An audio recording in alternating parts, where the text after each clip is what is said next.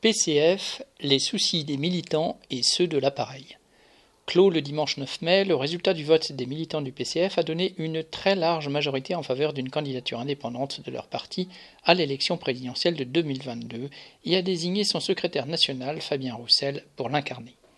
Quinze ans après la candidature de Marie-Georges Buffet, la dernière fois où le PCF s'était présenté seul, les militants ont donc approuvé l'idée de faire campagne pour leur propre candidat.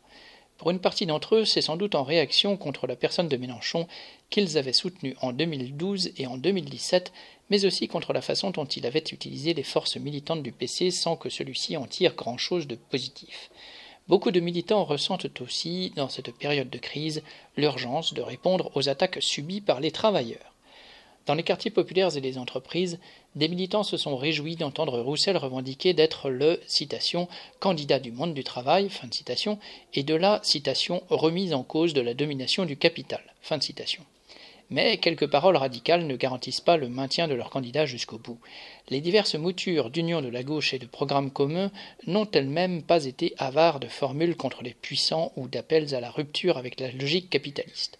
Mélenchon, pour la France insoumise, LFI, a d'ailleurs adressé un message aux votants du PCF pour les appeler à ne pas rompre l'alliance afin de, les guillemets, s'unir face au capitalisme délirant, fermez les guillemets. Le Parti communiste a depuis longtemps intégré les institutions. Son existence est étroitement liée aux postes détenus par ses élus des communes aux régions en passant par la Chambre des députés et le Sénat. Pour les conserver, les alliances concluses avec d'autres partis de gauche et le partage des circonscriptions sont indispensables.